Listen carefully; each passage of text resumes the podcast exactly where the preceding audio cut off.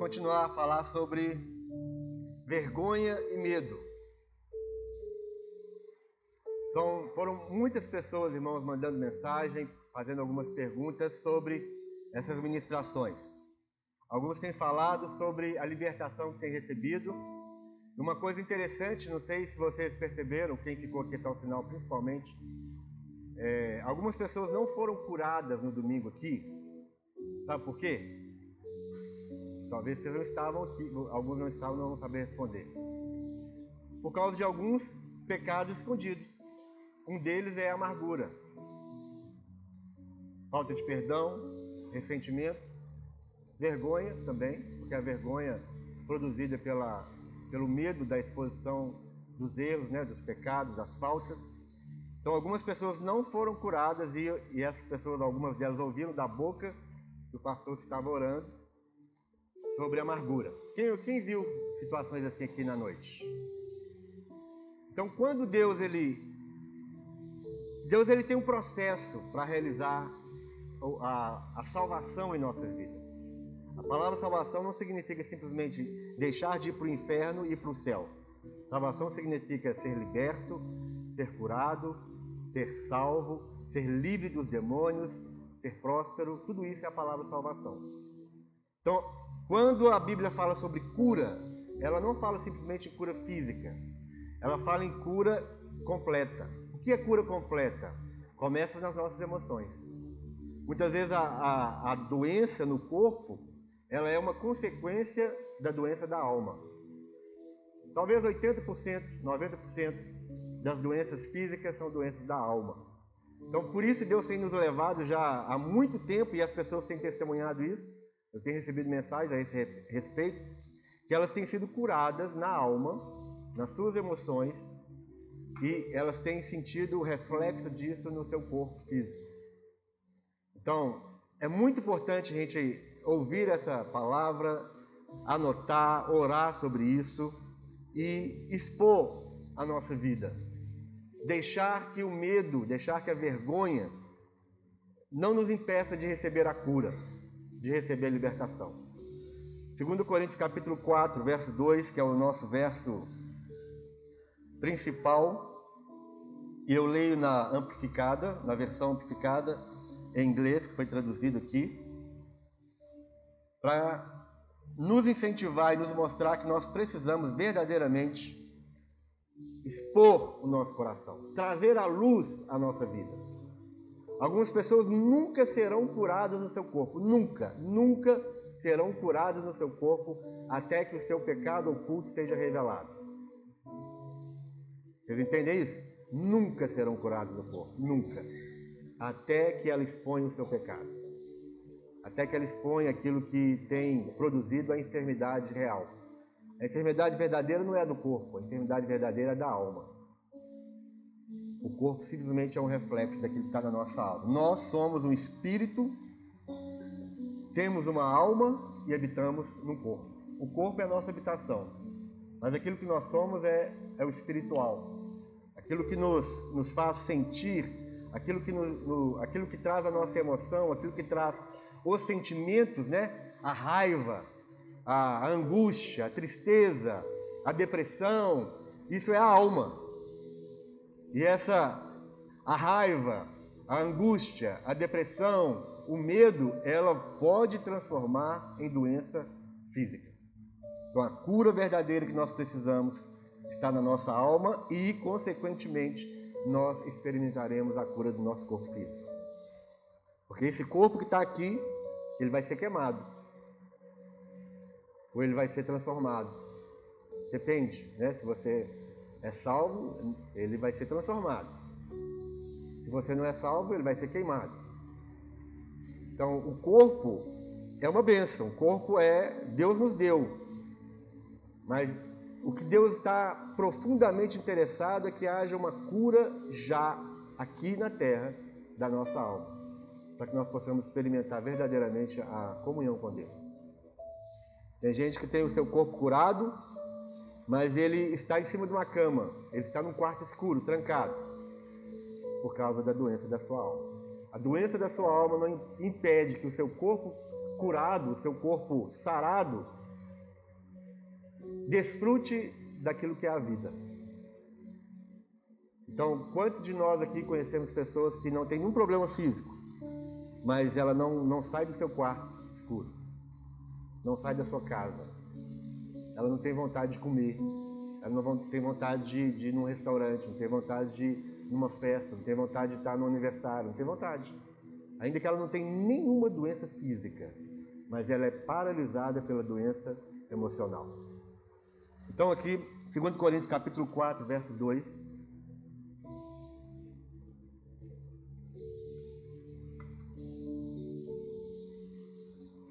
Eu já vou ler na, na versão amplificada. Renunciamos a caminhos vergonhosos, pensamentos secretos, sentimentos, desejos e negligência, os métodos e artes que os homens escondem com vergonha ou por, por causa da vergonha. Nos recusamos a lidar com astúcia, a praticar truques e astúcia, ou a adulterar ou manipular desonestamente a palavra de Deus, mas declaramos a verdade abertamente, clara e sinceramente, e assim nos recomendamos à vista e presença de Deus na consciência de todos os homens. Então, o que ele está dizendo é que existem caminhos que nós ocultamos, né? nós, nós, nós já nos tornamos expert em ocultar, em disfarçar, em mascarar a realidade daquilo que está dentro de nós. Né? As nossas as nossas iras, as nossas é, os nossos adultérios espirituais, os nossos desejos carnais, né, as nossas picuinhas com as pessoas, as nossas iras, as nossas invejas, os nossos descontentamentos, as nossas disputas. Nós somos expertos em esconder essas coisas. Então é isso que Deus está querendo trazer como igreja, irmãos, como igreja, como corpo de Cristo nós precisamos experimentar libertação dessas coisas em nós.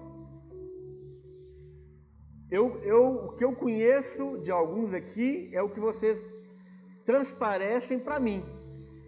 E aqui na igreja todo mundo é bonito, todo mundo é lindo, todo mundo é perfeito, né? Todo mundo, todo mundo gosta de mim.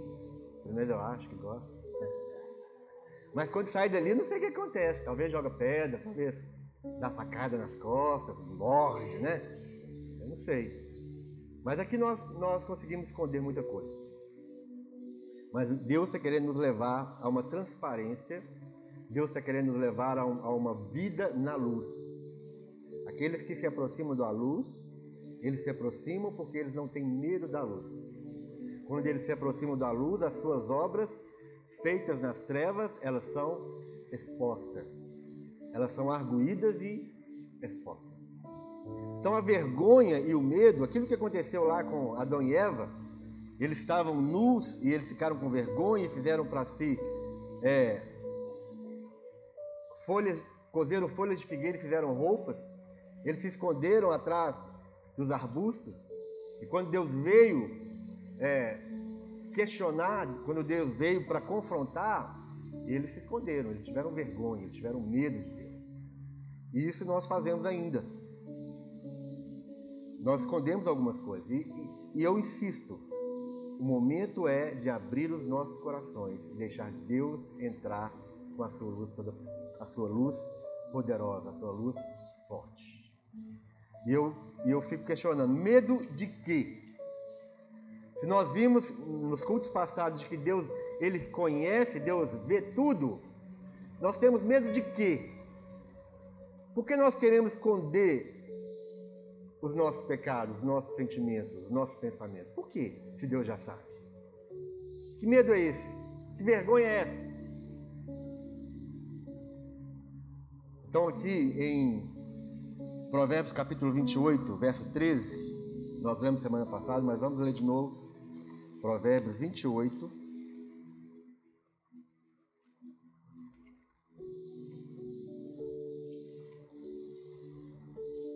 eu, nós vamos continuar, nós vamos continuar sempre nessa, nessa linha, porque eu tenho sido, por alguns, eu tenho sido incentivado a continuar a, a pregar algo assim que seja é, substancial. E para mim o que é substancial é uma mudança de dentro para fora. Você pregar que a sua fé remove montanhas, mas a sua fé não remove a sua angústia, para mim não adianta. Falar que você pode andar sobre as águas, mas você não é capaz de atravessar a rua sem ter maus pensamentos, que adianta? Então, são, são pregações necessárias, mas são pregações que não mostram a maturidade espiritual que nós precisamos hoje, século 21, com tanta coisa acontecendo, o que eu preciso é ter mudança de dentro para fora. O que eu preciso é de ver um, uma pessoa zombando de alguém, de uma menina doente, sendo curada de um câncer, e não e, e aquilo me fazer, o que eu preciso é ver isso, e aquilo não trazer para mim um, é, um, um, um sentimento de comodismo ou de conformismo, mas é ser tomado pela indignação do Espírito Santo, uma indignação divina que não se compromete ou se, que não se conforma com as coisas erradas que nós estamos vendo e ouvindo. Isso só vai acontecer se você só será indignado com as coisas erradas lá fora se a obra de Deus estiver sendo feita dentro do seu coração. Porque nós temos zombaria dentro de nós, nós temos desprezo dentro de nós, nós temos soberba dentro de nós, nós temos orgulho dentro de nós, e quando nós e se isso não sai, tudo que nós estamos vendo lá fora sendo feito, a, a corrupção, a roubalheira, a mentira, o engano, tudo isso não vai mexer conosco se nós também tivermos coisas desse tipo dentro de nós. Então a palavra tem que vir para confrontar aquilo que está dentro de nós. E algumas coisas estão dentro de nós e nós não sabemos que estão. Não é verdade? Provérbios, 20, Provérbios 28, 13. 28, 13. Diz: O que encobre as suas transgressões jamais prosperará mas o que as confessa e deixa alcançará misericórdia. O que encobre, o que esconde, o que encobre por causa da vergonha, o que encobre por causa do medo, as suas transgressões, jamais prosperará. E prosperidade, como nós já temos aprendido, não é uma prosperidade somente financeira, mas conforme diz lá terceiro a João, João falando para, para Gaio, né? faço votos para a tua prosperidade, assim como é próspera a tua alma. Então, prosperidade ela alcança a nossa alma. Então, se nós encobrimos as nossas transgressões pelo medo, pela vergonha, nós não vamos alcançar a prosperidade. Prosperidade, como nós aprendemos, é o que? É você sair de um ponto e chegar no outro. Prosperidade é aquele que começa algo e ele termina ele não para no meio do caminho, ele não, não desiste no meio do caminho, ele não é derrotado no meio do caminho. Ele começa um plano, ele começa um projeto, ele começa uma vida, ele começa um relacionamento, ele começa qualquer coisa na vida dele e ele vai até o final e ele termina bem. Isso é prosperidade. Mas se nós estamos encobrindo o nosso pecado, a nossa transgressão, isso não vai acontecer na nossa vida. Quantos projetos de vida, quantos projetos você já começou no primeiro de janeiro de cada ano. Ou melhor, no dia. É, primeiro de janeiro, né? Nas primeiras horas, nos primeiros segundos do dia primeiro de janeiro. As promessas que você fez. Né? Os acordos que você fez com Deus. E quantos desses acordos e promessas se perderam na primeira semana de janeiro? Por que será? Um dos motivos é esse, porque nós estamos encobrindo as nossas transgressões. Por que, que não dá certo na minha vida, Deus? Por que, que dá certo na vida de todo mundo e não dá na minha? Por que fulano conseguiu isso, conseguiu aquilo? Por que, que tal coisa veio para fulano de tal e não veio para mim? Porque aquele que encobre as suas transgressões jamais prosperará. Mas o que as confessa e deixa, então tem que confessar e deixar alcançará misericórdia. Eu me lembro da, da mulher pega em adultério. Levaram aquela mulher na presença de Jesus. Jesus não expulsou o demônio dela. Ali nós nem entendemos, nem não faz nenhuma referência ou inferência a nenhum demônio na vida daquela mulher. Jesus simplesmente falou assim: vai e não peques mais. Qual era o pecado daquela mulher? O pecado de adultério. A Bíblia fala que a prostituição e adultério é o que? Fruto da carne. Existe o espírito de prostituição? Obra da carne, desculpa. Existe espírito de prostituição? Sim. Mas o que a Bíblia nos fala, Gálatas capítulo 5, e na, naquele encontro de Jesus com a mulher, foi que o que ela precisava era de deixar o pecado dela. Ele simplesmente poderia falar assim: espírito de adultério, sai dela. Mas ele não falou nada disso. Ele simplesmente falou: vai e não peques mais, para que coisa pior não aconteça a você. E lá em Gálatas 5 fala sobre isso. Né, os adultérios, a prostituição, a inimizade, a inveja, tudo isso é obra da carne. E obra da carne é pecado. E pecado tem que ser confessado. Além de confessar o pecado, precisa ser o que? Abandonado. Aquele que confessa e deixa. Aquele que confessa e abandona alcançará misericórdia. Quem aqui precisa de misericórdia? Então ele vai alcançar misericórdia. Salmo 66, 18. Salmo 66, 18.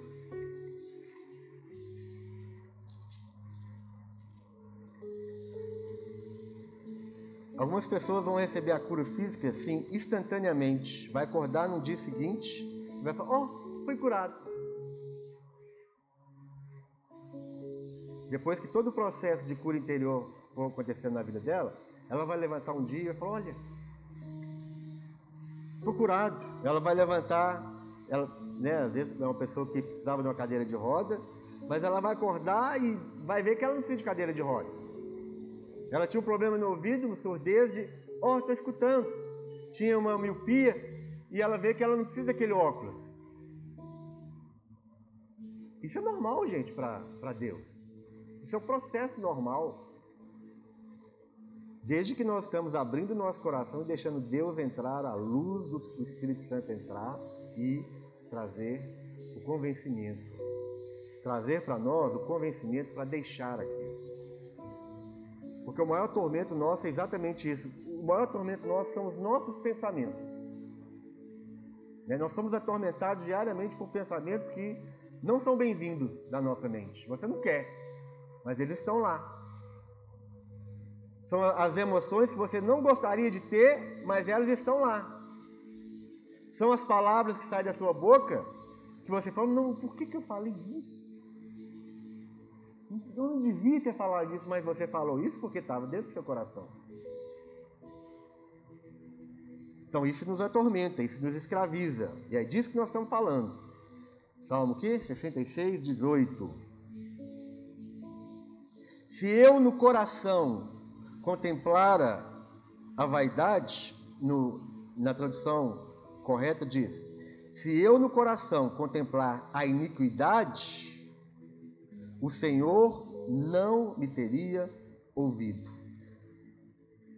Uma outra tradução diz assim: se eu atender a iniquidade no meu coração, o Senhor não me ouvirá. Está vendo? Está vendo o prejuízo do pecado? Iniquidade é exatamente aquilo que nós, nós já falamos semana passada. A iniquidade é o princípio oculto de rebelião dentro do coração do homem. A iniquidade é aquilo que te leva a cometer atos de injustiça, atos de maldade, atos pecaminosos. Então o que ele está dizendo aqui é se eu atender, ou se eu obedecer, se eu oferecer a minha vida, a iniquidade que está onde? No meu coração. Esse princípio oculto, às vezes, em mim, de rebeldia contra Deus, de negligência, de preguiça, se eu atender a essa iniquidade, o Senhor não me ouvirá. A única coisa que vai fazer Deus fechar os ouvidos para você é o que? A iniquidade. Isaías 59, 2. Mas as vossas iniquidades fazem separação entre vós e o vosso Deus. O que é que faz a separação entre nós e Deus? As nossas iniquidades. E os vossos pecados encobrem o seu rosto de vós, para que não vos ouça. Lembra lá em Josué capítulo 7? O prejuízo do pecado escondido? Josué capítulo 7 é aquela é o pecado de Acã. Todo mundo lembra da história ou não? O povo de Israel per perdeu uma batalhazinha desse tamanhozinho, uma batalhazinha assim, chulé, né? Fraca. Mas 36 homens de Israel morreram por causa de um pecado escondido. O pecado de Acã. Josué capítulo 7, nós lemos semana passada, estou só lembrando tinha um pecado escondido na tenda de Acã. Ele roubou algo, ele pegou algo que não era permitido. E o exército de Israel foi sacrificado. E Deus falou assim, ô, Josué, você vai achar quem foi. Deus falou tudo o que, que era, não é verdade? Né? Deus falou, olha, tem tal escondido, falou até o que, que é. E ele falou, quando aquela pessoa vier e você descobrir esse pecado, toda a família será queimada. Na velha aliança era assim. Por que, que Deus, por que, que eles foram, por que, que não só Acã e a sua família foi prejudicado, mas o exército foi prejudicado, mas a, o povo de Israel foi prejudicado? Porque era aliança. Porque eles tinham uma aliança. Isso nos faz lembrar da aliança que nós temos uns com os outros. Ainda que o juízo não venha como veio na velha aliança, né? eles foram queimados, 36 homens perderam suas vidas por causa de um pecado de uma família escondida. Ainda que na, na nova aliança não seja ainda assim, mas nós não podemos ignorar que nós temos uma aliança uns com os outros. E se alguém esconde um pecado aqui, se eu esconder um pecado dentro da minha casa, toda a minha casa será punida. Não punida por Deus, mas punida pelo próprio pecado. As cordas dos nossos. Não é isso que fala lá em Provérbios capítulo 5. Abre aí, Provérbios 5.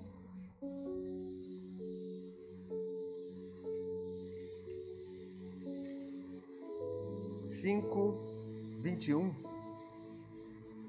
Olha o que diz aqui, Provérbios 5, 21.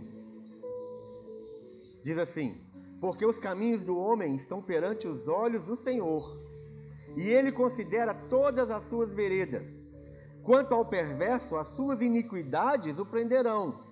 Perverso aqui não é o, a pessoa lá de fora, não. Perverso aqui é aquele que está vivendo contra a vontade de Deus. É perverso. A Bíblia chama de perverso. Quanto ao perverso, as suas iniquidades o prenderão, e com as cordas do seu pecado será detido. Então, o pecado ele tem cordas. Né? O pecar, os nossos atos pecaminosos se transformam em cordas que nos prendem. E, a, e, a, e, essa, e esse pecado que eu estou ocultando dentro da minha casa, esse pecado vai prender toda a minha família, porque eu tenho uma aliança com a minha família. Se existir um pecado aqui, principalmente da liderança, se existir um pecado oculto, escondido aqui, no nosso meio, toda essa igreja vai sofrer consequências desse pecado oculto escondido. Isso é, isso é grave, isso é sério. Porque nós temos uma aliança uns com os outros.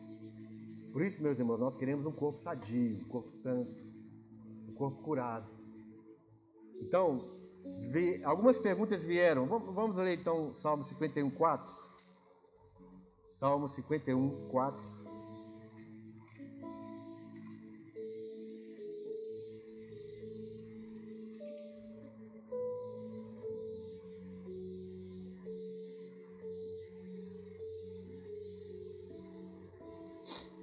Pecado ele é cometido primeiramente contra Deus.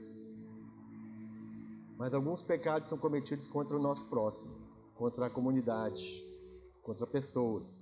No verso 4 fala assim: Pequei contra ti, contra ti somente, e fiz o que é mal perante os teus olhos, de maneira que serás tido por justo no teu falar e puro no teu julgar. Então, o primeiro, o primeiro momento do nosso pecado é contra Deus. E algumas pessoas saíram daqui de quarta-feira passada, eu recebi algumas mensagens de pessoas perguntando assim: então, quando é que eu preciso confessar o meu pecado para alguém? Abre lá em, em, em Tiago capítulo 5, verso 16. Tiago 5, verso 16.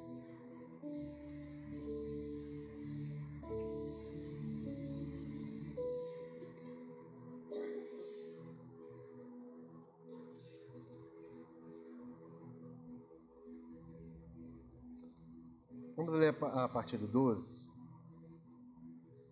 Acima de tudo, porém, meus irmãos, não jureis nem pelo céu, nem pela terra, nem por qualquer outro voto. Antes seja o vosso sim, sim e o vosso não, não, para não cairdes em juízo. Está alguém entre vós sofrendo? Faça oração. Está alguém alegre? Cante louvores. Está alguém entre vós doente? Chame os presbíteros da igreja e estes façam oração sobre ele, ungindo-o com óleo em nome do Senhor. E a oração da fé salvará o enfermo, e o Senhor o levantará. E se houver cometido pecados, ser-lhe-ão perdoados. Confessai, pois, os vossos pecados uns aos outros, e orai uns pelos outros, para serdes curados. Muito pode, por sua eficácia, a súplica do justo. Então, Algumas pessoas interpretam isso aqui muito mal interpretado. Não significa que você tem que sair por aí confessando todos os seus pecados para alguém. Não. Isso é uma interpretação errada que a igreja romana ela usa. Você tem que confessar né, os seus pecados né, para o padre. Só que ele deixa acumular os pecados, né? Vai acumulando, pecado é todo dia. Então você tem que confessar todo dia. Só que não tem um padre disponível nem você tem tempo para sair da sua casa e ir lá na, na igreja procurar o padre. Então eu lembro quando eu fiz primeira comunhão, eu fiz primeira comunhão, tá, gente? E aí eu tinha que confessar pro padre. Aí eu falei com ele, ó, perdoa os meus muitos pecados. Não, meu filho, fala qual é o pecado. Ah, eu xinguei palavrão, eu xinguei minha mãe, eu briguei com meu irmão. E aí fui falando coisas que eu nem sabia que estava falando. Então, não é para você sair por aí confessando seus pecados para todo mundo. Qual pecado então tem que ser confessado? Para começar, o contexto desse, desse verso aqui está dentro de um contexto de oração. Ele está falando sobre a oração, a oração pelo, pelos doentes, né? Ele, ele, ele falou da oração da fé, vai salvar o enfermo, e se houver cometido pecados, serão perdoados. E aí ele fala: confessai, pois, os vossos pecados. Primeira coisa, então, você, alguns pecados precisam ser confessados para, para alguém, para que você seja curado. Então, daí a gente vai ver duas coisas. Primeiro, quando você chega a confessar ou é levado a confessar o seu pecado para alguém, primeiro você tem que estar certo de que este alguém está envolvido numa vida de oração. E você também está envolvido numa vida de oração, porque o contexto aqui desse verso é um contexto de oração, em que as pessoas estão orando umas pelas outras. E a outra coisa, ele diz assim: confessai vossos pecados uns aos outros, orai uns pelos outros para seres o quê? Curados. Ele não falou para seres perdoados. Ele falou para ser curado. Então nós entendemos que qual é o pecado então que deve ser confessado para alguém? É o pecado crônico que está te adoecendo. É o pecado que traz para você a enfermidade, primeiramente na alma e até no corpo. É aquele pecado que você comete diariamente, recorrente, que você já pediu perdão, na verdade não teve arrependimento, teve remorso, que o arrependimento ele ele traz o quê? Nós aprendemos isso. Arrependimento verdadeiro traz o perdão, traz mudança. Mudança de mente, mudança de atitude, mudança de caminho. Isso é arrependimento. Então, aquele pecado recorrente que vai te adoecendo, que vai te matando por dentro, que vai, vai te corroendo, vai virando um câncer, é este pecado que deve ser confessado para que você seja curado. Não é para, senão nós vamos virar aqui, principalmente os pastores aqui vão ficar, vão, vão ter um infarto, né? De tanto pecado, toda hora alguém, né? Fazendo fila ali no gabinete para confessar pecado. Não, misericórdia, sai, sai trem, né? Não é isso não. É o pecado que, te, que está te levando a adoecer. A outra coisa também, 1 Timóteo 5,20. 1 Timóteo 5,20.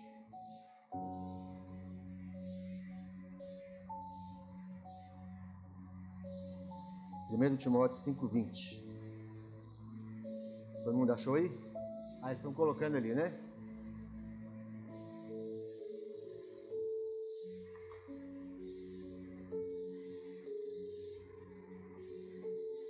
Quanto aos que vivem no pecado, repreende-os na presença de todos, para que também os demais temam.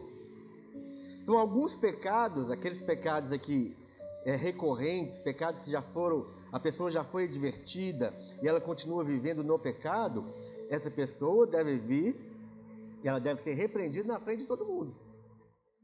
Ela já foi divertida, ela já foi aconselhada, ela, ela, aqui nesse, nesse lugar aqui, ela já passou pelo processo da disciplina, mas ela continua no pecado. Então essa pessoa deve ser exposta publicamente. Então nesse caso o pecado dela está sendo é, trazido à luz publicamente. Ela não está espontaneamente confessando aquele pecado, mas o seu pecado está sendo exposto para todos, porque ela já foi divertida. Ela não confessou o pecado e deixou. 1 Timóteo 5,19, é aqui mesmo, só que é do verso 19, né? 1 Timóteo 5,19 diz: Não aceites denúncia contra presbítero, ou pastor, ou líder, ou apóstolo, ou profeta, ou por aí afora, senão exclusivamente sobre o depoimento de duas ou três testemunhas. Então, o pecado, o pecado do líder, o pecado do presbítero, ele não, não será exposto também, a não ser que você tenha duas ou três testemunhas, porque antes de eu, de eu vir aqui, eu tinha acabado de receber uma mensagem a respeito de um pastor. Alguém estava levantando uma, uma suspeita de uma vida pecaminosa de um pastor. E aí eu fiquei ali tentando resolver a situação. Então, como que a Bíblia fala para resolver esse tipo de pecado? Se é que tem pecado. Esse tipo de denúncia só será aceita com o depoimento de duas ou três testemunhas. Por que, irmãos? Tem que ser assim. Porque a, a suspeita não comprovada pode arrasar uma congregação inteira. Pode acabar com a fé de. Aqui nós temos 300 pessoas no domingo. Uma suspeita levantada e não provada, ela pode arrasar a fé de 300 pessoas. Se for uma igreja de 6, de 6 mil pessoas, vai arrasar uma igreja de 6 mil pessoas e por aí afora. Então, a palavra de Deus nos mostra cada passo que nós precisamos tomar em relação ao pecado. Porque o pecado é a doença, o pecado é a desgraça da igreja. O pecado é a desgraça do ser humano. Não existe nada pior na vida do ser humano senão o pecado, a iniquidade escondida. Mateus 18.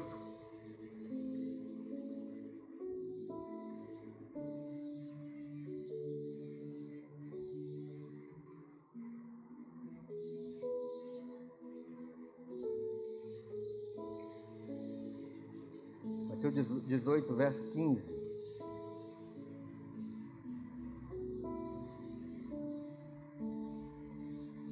Se teu irmão pecar contra ti, vai arguí-lo entre ti e ele só. Então, você não vai chegar para, vou dar um exemplo, você não vai chegar para mim para confessar um pecado entre você e a pastora Alexandre. O que, que a Bíblia fala para você fazer? Você vai resolver com quem? Com ela. Esse, então esse tipo de pecado não é o pecado lá de, de Tiago capítulo 5, verso 16, não. Não é desse pecado que ela está falando, que, a Bíblia está falando. Então, se teu irmão pecar contra ti, vai arguí-lo entre ti e ele só. Se ele te ouvir, ganhaste a teu irmão. Se porém não te ouvir, aí o que, que você vai fazer? Chama uma ou duas pessoas, para que pelo depoimento de duas ou três testemunhas toda palavra se estabeleça. Se ele não os atender, diz-o à igreja. E se recusar ouvir também a igreja, considera-o como gentio e publicano. Então tem todo um processo. Então, de novo, qual o pecado que deve ser confessado de acordo com Tiago 5,16? Todo pecado recorrente está trazendo enfermidade para você. Todo pecado que você não tem conseguido vencer sozinho. Então você vai expor aquele pecado e no contexto da oração, que é o capítulo 5, no ambiente da oração, você tendo certeza de que a pessoa que está te ouvindo é uma pessoa de oração que vai tomar a responsabilidade de orar por você e te acompanhar e não pôr a boca no trombone a respeito do seu pecado. Um dos motivos que nós temos vergonha e medo de expor o pecado oculto é o quê? Vergonha de, da pessoa que ouviu o seu pecado expor para outras pessoas. Aquela conversa fiada e diabólica de eu vou contar só para você para a gente orar. Isso é, isso é do capeta. Ó, oh, vou contar para você, oh, não conta para ninguém não, mas eu vou contar só para você orar. Daqui a pouco, meu irmão, toda a igreja já sabe. Então, tenha, se você precisa confessar para alguém seu pecado, tenha certeza que é, o ambiente é o ambiente de oração. A vida da pessoa é a vida de oração. A vida é uma vida de responsabilidade. Sabe aquele verso que a gente usa também erroneamente, que fala sobre não lanceis pérolas aos porcos? Quem já viu esse verso? Lá de Mateus. Não lanceis pérolas aos porcos, porque eles, eles voltarão e vão te dilacerar. A gente fala que não, não, não é para lançar o evangelho para aquelas pessoas que não querem, né? Os porcos são as pessoas que não querem o evangelho. Não. O contexto ali é exatamente de, é, de exposição, de falar um do outro. Então, quando a Bíblia fala não lanceis pérolas aos, aos porcos, ele está falando, olha, não conte, não faça as suas confissões para os porcos. Ou seja, para aquelas pessoas que não, não estão aptas a ouvir, as nossas confissões, meus irmãos, são pérolas. Os nossos sentimentos e pensamentos ocultos, elas são como pérolas. Nós trazemos à luz e nós, nós temos que colocar aos pés do Senhor e muitas vezes diante de alguém. Então não lance as pérolas da confissão para os porcos, que eles vão, te, eles vão voltar e vão te jogar na cara aquilo que você confessou. Eles vão usar aquilo contra você. Eles vão apontar o dedo, eles vão te julgar. Eles vão falar, ó, fulano de tal, ele, ele, ele confessou um negócio, cuidado com ele. Você tem que ter cuidado com ele, viu? Ó, irmãzinha e tal, cuidado. Não lance pérola aos porcos. Então você precisa saber para quem você vai confessar o seu pecado.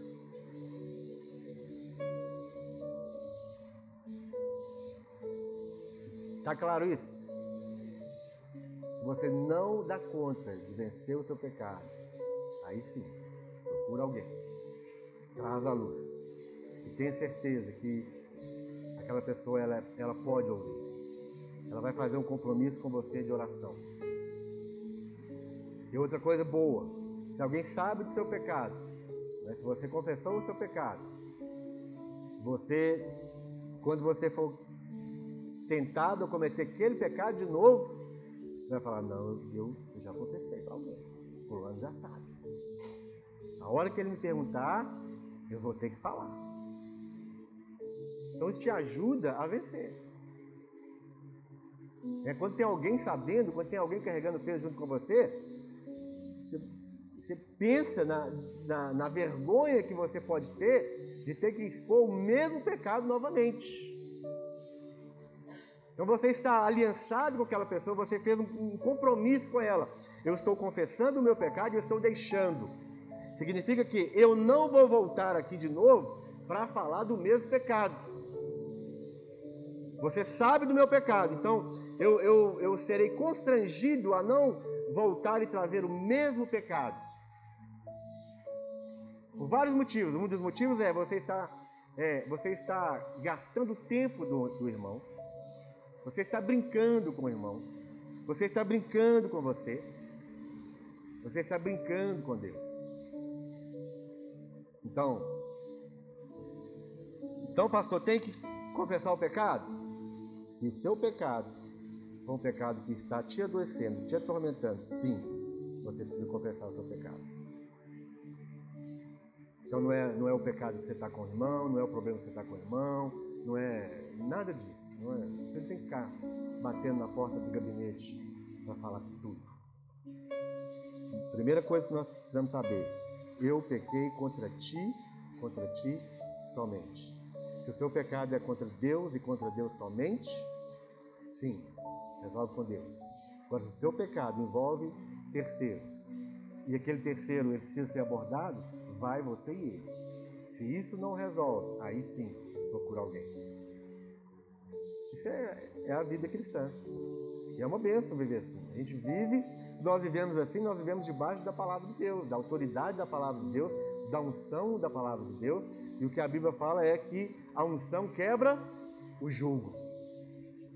E a unção, a unção existe na palavra de Deus. Ela está aqui. Se nós andamos na palavra de Deus, nós estamos andando debaixo da unção de Deus. Então, irmãos, não esconda pecado. Não seja é, afligido por causa do seu pecado diariamente. Eu li Salmo 38, 18. Salmo 38, 18 fala. Ah, pode abrir. Salmo 38, 18.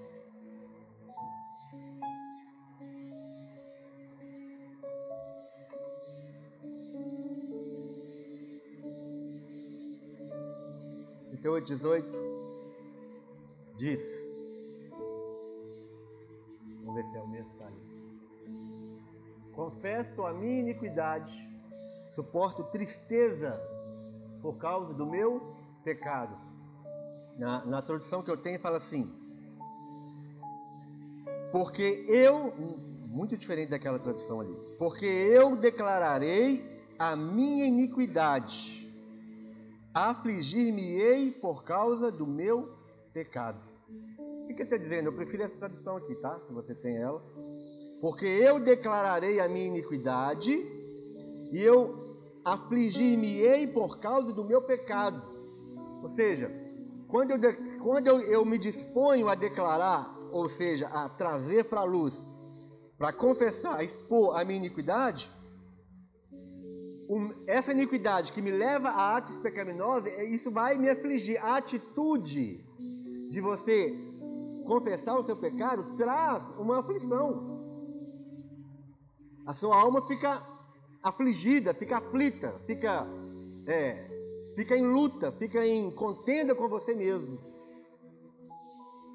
E isso é necessário, né? Essa aflição, porque você tomou a atitude de confessar a sua iniquidade, de declarar a sua iniquidade, de confessar mesmo, né? essa aflição é necessária. Porque to, todas as vezes que nós somos afligidos, aquilo produz na nossa consciência uma lembrança.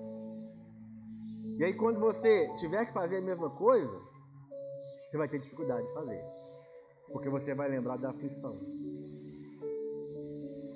Estão entendendo isso? Né? As psicólogas aí, Leia e Jaqueline, o processo de aflição provoca na nossa memória um sentimento que quando você tiver que passar pelo mesmo processo de aflição, você fica assim, opa, não, não quero mais, de novo. Então eu não vou deixar, eu não vou deixar mais que o pecado me domine, porque eu sei que a aflição de ter que confessar o meu pecado, de ter que tratar com o meu pecado, de ter que expor o meu pecado, isso é é conflitante. Isso é uma forma de, de nós nos mantermos longe do pecado. Amém, irmãos? Então, pecado não é para virar bichinho de estimação. Se você gosta de bichinho de estimação, compra um periquito, compra um, um cachorrinho, um bichinho de pelúcia, fica alisando ele, dorme com ele, não tem problema nenhum. Mas pecado não pode ser bichinho de estimação. Pecado é para ser exposto e deixado. Não podemos conviver com o pecado na nossa vida. Pecado tem que ser um acidente. Nós estamos sendo barrados por causa das cordas do nosso pecado. Lembra daquele cachorro que você põe ele na, numa corda ou numa corrente? Você faz um trilho para ele, né? A corrente fica no trilho. E aí, o cachorro, quando alguém bate na porta, o cachorro sai correndo, né? Ele sai correndo e de repente ele trava. Por quê? Ele está amarrado numa corda. O que a Bíblia fala é que as cordas do nosso pecado nos prenderão. Nós, nós somos limitados. Dali você não passa. Dali você não passa. Você está tentando, tentando, tentando, mas você tem uma corda de pecado te amarrando, te impedindo de prosseguir e ser próximo. Amém?